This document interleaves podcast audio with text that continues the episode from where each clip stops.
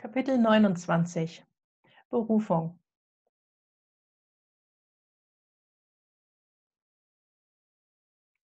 Dem Goldregen war ich inzwischen dankbar, dass er so lange auf sich hatte warten lassen.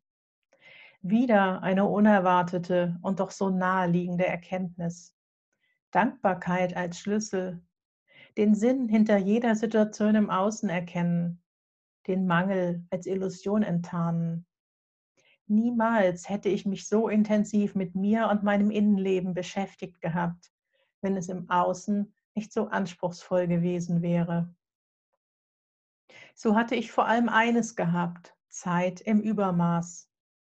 Zeit und den unbedingten Willen herauszufinden, welcher Weg für mich vorgesehen war, welchen Weg ich, welchen Weg meine Seele für mich vorgesehen hatte nicht meinen Weg über den Verstand finden, sondern immer weiter meinen eigenen gefühlten Regeln folgen.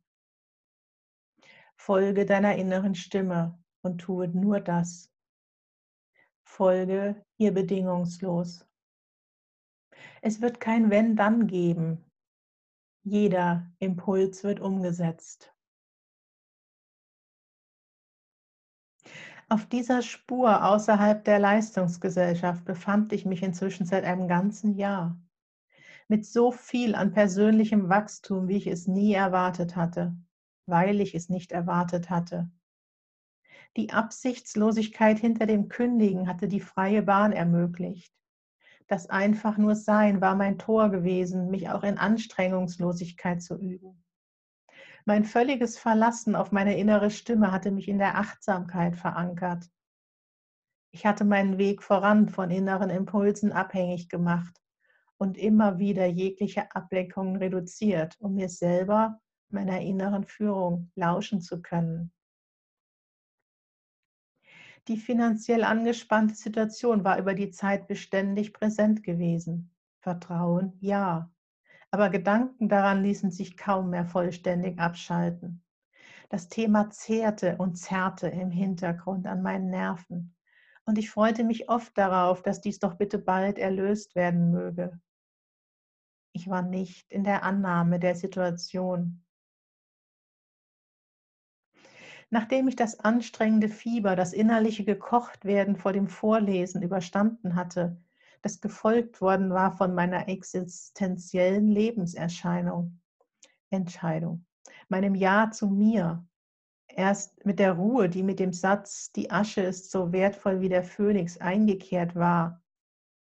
Dadurch hatte ich die große Sehnsucht nach dem Goldregen ein großes Stück mehr loslassen können.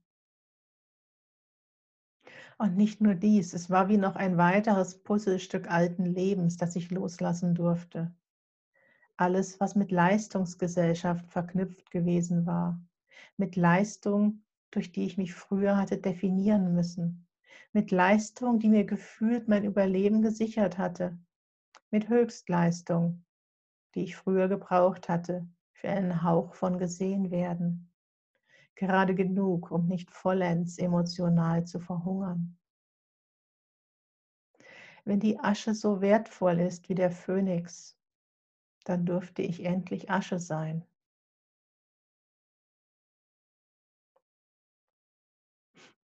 Was war es erholsam, Asche zu sein? Mich nicht fehlerhaft zu fühlen. Einfach alles als vollkommen richtig und keiner Veränderung bedürfend zu erkennen fort von dem Fokus auf den strahlenden Phönix, fort von jeglicher Erwartungshaltung auf einen strahlenden, sich erhebenden Phönix, frei in der Wahl einer grauen, vollkommenen Asche. Dieses innere bei mir ankommen erlebte ich so unendlich viel wertvoller als alle Güter dieser Welt. Mein Ich habe mich mir geschenkt war alle Mühe auf dem Weg wert gewesen. Da könnte auch gerne die Sinnflut über mir hereinbrechen. Wäre dieser Moment alles, was ich jemals erreichen könnte, ich wäre glücklich. Und es durfte das Ende sein.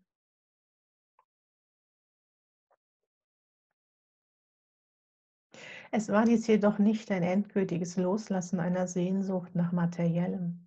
Es war mehr ein Entkoppeln von Geld und Sicherheit, das sich hier ein großes Stück weit auflöste. Ich war sicher, immer gewesen und werde es immer sein. Eine unsterbliche göttliche Seele bedarf keiner Absicherung. hatte ich dies auch schon einige Zeit als meinem veränderten Weltbild zugehörig empfunden. In diesem Moment konnte ich es fühlen, deutlich stärker als jemals zuvor. Es macht einfach einen solch enormen Unterschied aus, Wahrheiten zu lesen oder sie selbst als wahr zu empfinden, sie wirklich mit dem eigenen Wesen zu erfassen. Genau in dies war ich wieder einen großen Schritt hineingewachsen. Noch immer übte ich mich jedoch in einem vollständigen Loslassen. Sämtliche Versuche loszulassen, mein Äußeres in die Fülle bringen zu wollen. Ich erkannte endlich, dass das Bild eines Goldregens bisher schlicht eine Vision gewesen war, ohne Handlungsimpuls. Alles was ich auf dem Weg in die Hand genommen hatte, waren Aktionen gewesen, die weder anstrengungslos noch absichtslos gewesen waren. Erst als ich mich wieder fokussieren konnte auf Achtsamkeit, Absichtslosigkeit und Anstrengungslosigkeit, kehrte deutlich Ruhe ein. Ein Schritt mehr in Richtung Seelenruhe. Ich war in Sicherheit, immer gewesen. Vorübergehend konnte ich jeden Morgen aufwachen in dem Gefühl, hier und jetzt und heute fehlt es mir an nichts. Es ging mir gut. Der Irrsinn fing an Spaß zu machen. Es ist für alles gesorgt. Vertrauen zahlt sich aus. Freude zahlt sich aus. Die Freude nach dem deutlichen Aufwallen um den Ebenenwechsel herum im Dezember letzten Jahres war sie mir in den als anstrengend empfundenen Wintermonaten deutlich verloren gegangen. Zu sehr hatten sich die Gedanken um das Geld gedreht. Zu wenige Worte hatte ich verfassen können und zu lange hatte es gedauert, bis ich mir mal wieder einen Sinn hinter all der gefühlten Verzögerung erschlossen hatte. Im Mai 2018 hatte mein Leben sich erstmals angefühlt wie ein Weg, der sich im Gehen zeigt. Zu neu war das für mich gewesen, als dass ich dieses gute Gefühl dauerhaft hatte halten können. Aber ich hatte es wiedergefunden. Nach Monaten des Haderns, nach Monaten, in denen ich das Wie hatte wissen wollen, wie für mich gesorgt wäre, hatte ich die Frage immer weiter gehen lassen können. Mit jedem Stück Loslassen war Gewissheit gewachsen. Gewissheit und ein vertrauensvoller Blick nach vorne. Es war nun schon ein ganzes Jahr lang für alles gesorgt gewesen und es würde auch weiterhin so sein. Auf diesem Weg, der sich im Gehen zeigt, erlebte ich eine weitere Überraschung.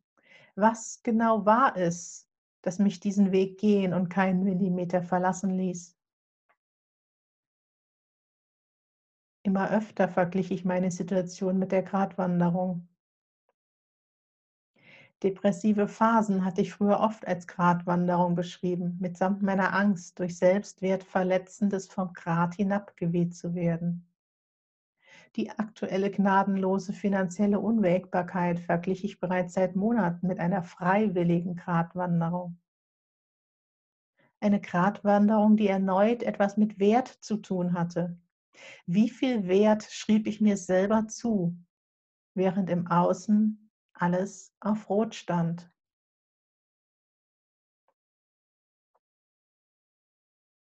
Freudig erkannte ich nun, die ansteigenden Schulden konnten mein Bild von mir nicht mehr erschüttern.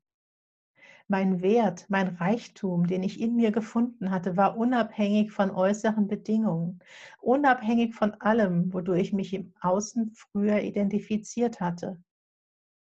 Ich zweifelte nicht an meinem Wert und ich zweifelte nicht an meinem Weg.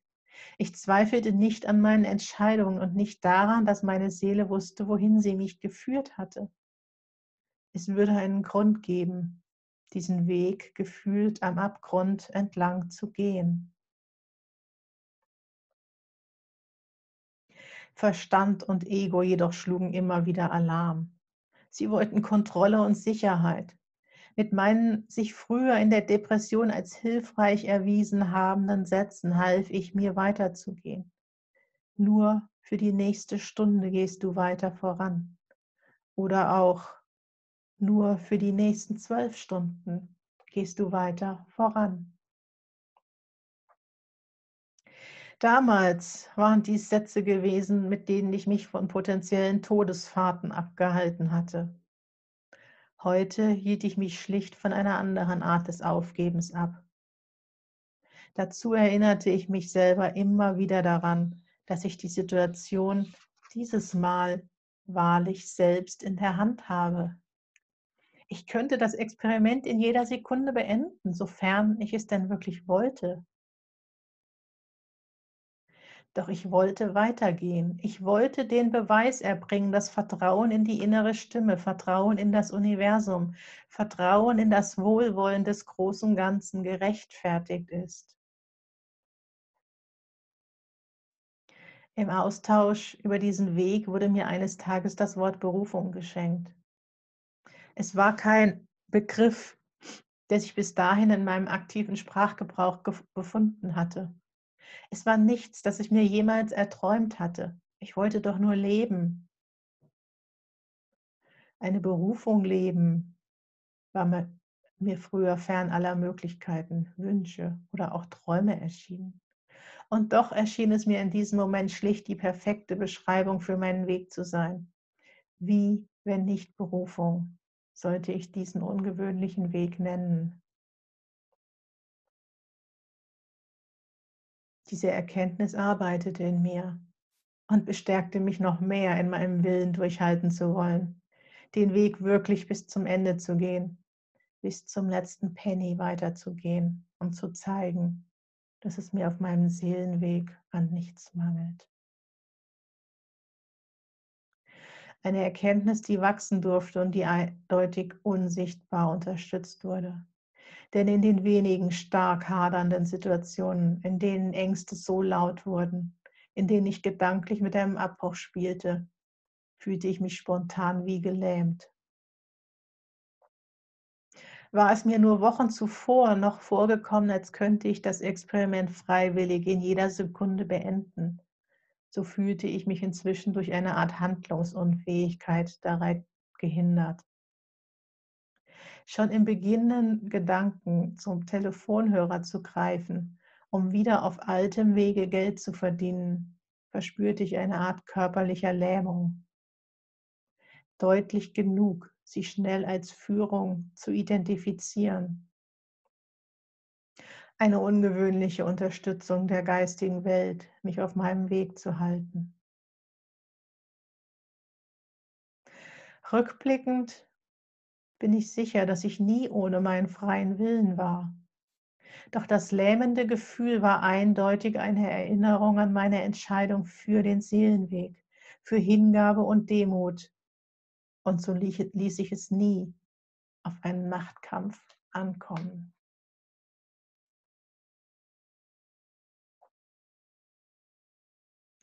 Ich besann mich daher auf die Möglichkeiten, die sich ungebremst anfühlten. Ich nahm den Fokus fort von dem Geldthema und bekam Hilfe durch einen neuen Impuls. Tu, was du kannst, dort, wo du stehst, mit dem, was du hast.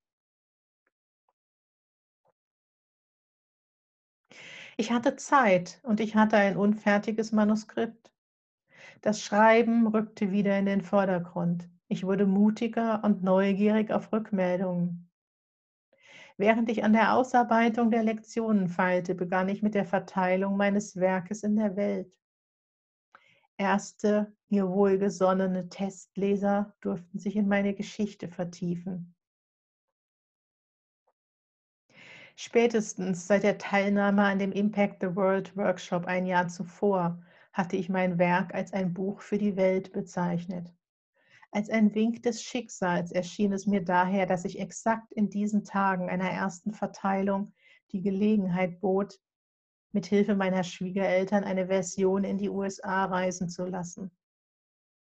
20 Jahre lang waren sie nicht zu verwandten Besuchen dort gewesen, um in genau diesem Moment wieder einmal einen Flieger zu besteigen. Dieser Zufall und ihre Reaktion auf meinen Wunsch spürten mich einmal mehr zu Tränen. Welch eine segensreiche Unterstützung, die ich in diesem Moment von ihrer Seite erfahren durfte und die einmal mehr so sehr in einem Gegensatz stand zu der Ablehnung mit meiner Ursprungsfamilie. Meine Vision eines Buches für die Welt durfte Wurzeln treiben.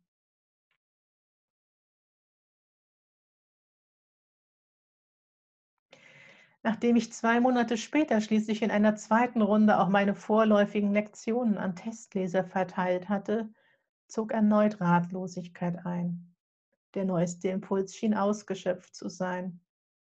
Tu, was du kannst, dort, wo du stehst, mit dem, was du hast.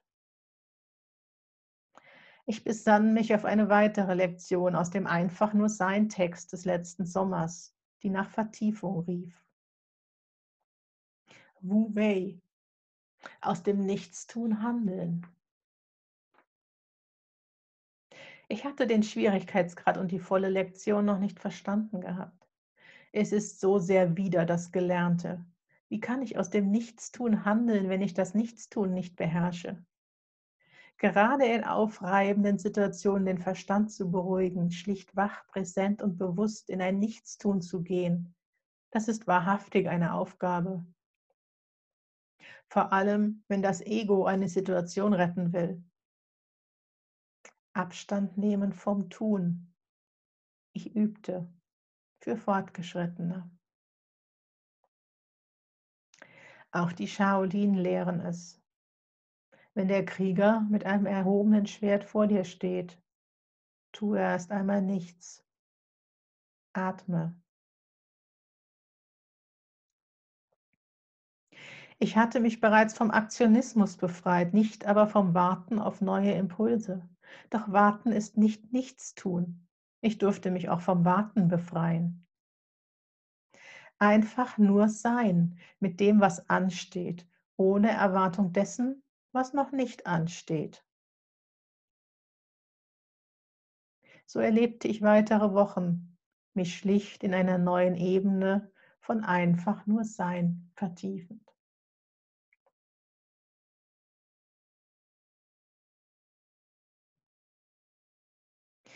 Einem Telefonat mit meinem Schreibcoach folgend erhellte sich die Situation plötzlich.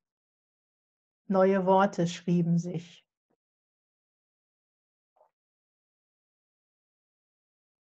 Ich habe dich hierher geführt, jetzt bist du dran. Wie soll es weitergehen? Wo willst du hin? Was willst du leben? Fülle deine Visionen mit Bildern, fülle dein Leben mit Bildern, mit Sinn, mit Weg, mit Liebe und mit Fülle. Fülle es, wie es dir beliebt. Ohne die Blase wärst du nicht hier. Sie war nötig, um dich durch die vielen Komfortzonensprengungen zu ziehen. Sie war nötig, um dich zu überzeugen, zu was du in der Lage bist. Jetzt bist du dran. Sei Schöpferin, zeige, dass es möglich ist, auf Augenhöhe mit dem Universum. Schreibe dir deine Welt schön. Das Blatt Papier ist weiß. Träume groß, male sie dir aus in den schönsten Farben. Deine Zukunft. Das Blatt Papier, dein Leben wartet auf dich. Wie willst du es füllen? Wie willst du gesehen werden? Wie soll sich die Welt an dich erinnern? Als jemanden, der man ihr Wunder abnimmt. Ich bin es mir wert, aus dem Vollen schöpfen zu dürfen. Ich bin es mir wert, Bedingungslosigkeit leben zu können. Ich bin es mir wert, das abzurufen, was für mich bereit liegt. Aus dem Vollen schöpfen und dieses Buch in die Welt bringen. Was auch immer es dazu braucht, es darf sich zeigen. Ich möchte inspirieren, der Weg aus dem Sumpf ist möglich. Der Weg aus einer Opferhaltung ist möglich. Der Weg aus altem, überholtem, krankmachendem ist möglich. Das Geheimnis, dein Weg, deine Erfüllung, du trägst es in dir. Frage es an, frage deine Seele, deine Intuition, deine Führung. Frage nach und folge der Stimme, folge der Weisheit, die aus dir heraus zu dir spricht. Es ist sicher. Nichts wird erfüllender sein, als dein Leben mit dem zu füllen, was deine Seele sich dafür vorgestellt hat. Ich bin bereit, aus dem Vollen zu schöpfen. Für mich, für meine Botschaft, für mein Werk. Ich gebe mein Leben in die Welt.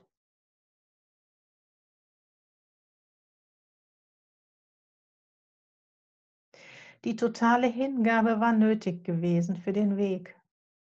Das radikale Ausschalten des Verstandes war nötig gewesen, um alle Kleinheit und Zweifel zu überwinden. Geh voran, schreibe dein Buch, tu so, als gäbe es keine Hindernisse, dies war der Ruf gewesen, um schlussendlich so lange in einer latenten Überforderungsblase unterwegs gewesen zu sein, dass es mir gar nicht mehr bewusst gewesen war. Ich hatte mich eingelassen, es war meine Entscheidung gewesen. Ich hatte Ja gesagt, um permanent mich durch Komfortzonensprengungen hindurchzuleben, um wieder und wieder mir die Frage zu stellen, Himmel, was tue ich hier eigentlich? Es ging mir nie besser. In allen Strudeln und Berg- und Talfahrten war das der konstante Antrieb und die Bestätigung gewesen, auf dem richtigen Weg zu sein. Es ging mir nie besser. Doch nun hatte die Blase mich freigegeben. Nun hatte das Manuskript seine ersten Schritte in die Welt gesetzt und ich fühlte mich aus der geführten Welt entlassen, aus der Buchblase entlassen. Und nun? Ich war hier noch nie.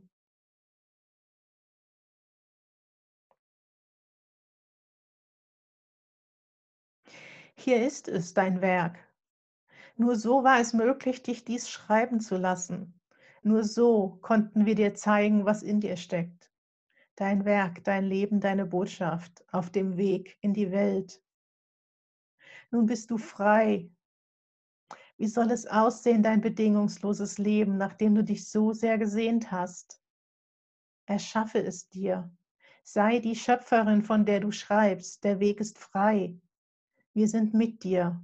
Doch nun geh du voran. Lebe, liebe, lache, schöpfe, kreiere, erschaffe den Himmel auf Erden, für den du gekommen bist. In Ewigkeit. Amen.